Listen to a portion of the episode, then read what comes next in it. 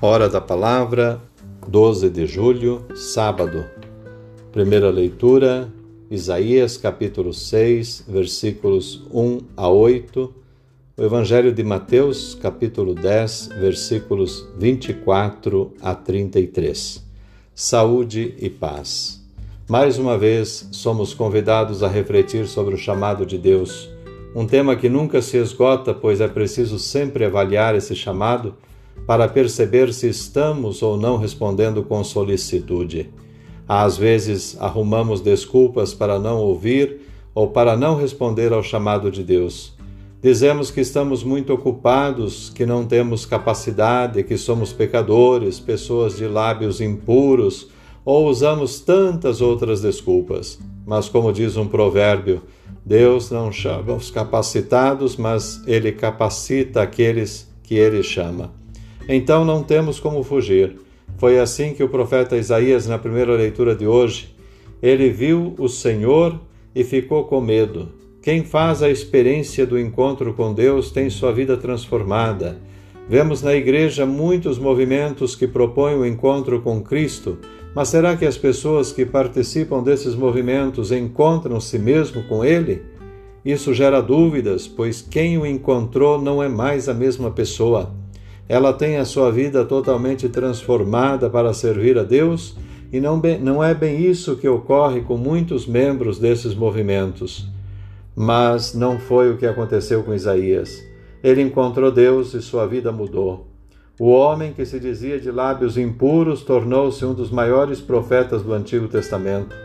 Bastou que ele tivesse seus lábios tocados por uma brasa que um querubim havia tirado do altar com uma tenaz para que ele ficasse purificado, pronto para profetizar. Quando Deus toca nossos lábios ou nosso coração, nos tornamos autênticos profetas sem medo, pois não há nada de escondido que não venha a ser revelado e não existe nada de oculto que não venha a ser conhecido. É o que mostra, entre outras coisas, o Evangelho de hoje. Neste Evangelho, Jesus diz a seus discípulos que sejam como seu mestre, ou seja, que imitem as suas ações.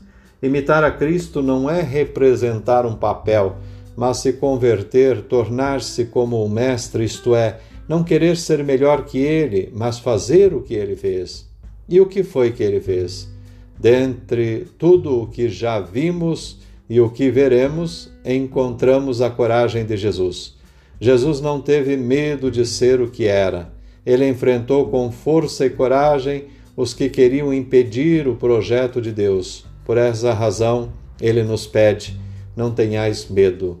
Não tenham medo daqueles que usam artifícios e estratégias para intimidar, ameaçar, porque Deus está com todos aqueles que nele confiam. Jesus dizia isso abertamente e em qualquer lugar sem temer. O que dizia na escuridão, dizia também à luz do dia e pedia que os seus discípulos transmitissem o que ele ensinava, que multiplicassem, tornassem público o que ouviam dizer dele em particular. O discípulo verdadeiro não deve ter medo daqueles que ameaçam matar o corpo, mas devem temer a perda da vida eterna. Quem pensa preservar sua vida fugindo da luta, acovardando-se na missão, está na verdade perdendo-a, pois Preservar a vida desta maneira significa perdê-la, diz Jesus. Já os que gastam sua vida para que outros tenham vida, esses sim preservam a vida diante de Deus, como fez Isaías na primeira leitura e como fazem todos aqueles que abraçam a causa de Jesus e por ela gastam o seu corpo mortal. Devemos, portanto, confiar mais em Deus.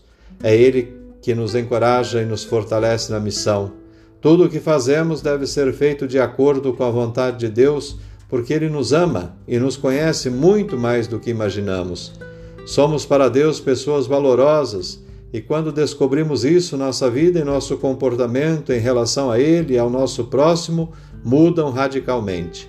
Enfim, não devemos negá-lo diante de, dos outros, pois se fizermos isso, Jesus também nos negará diante do Pai. Que nossas ações sejam sempre de perdão, amor e compaixão, testemunhando Jesus Cristo com palavras e atos. Agindo assim, estaremos sempre no caminho que Jesus indicou para seus discípulos, estaremos no caminho que leva ao Pai.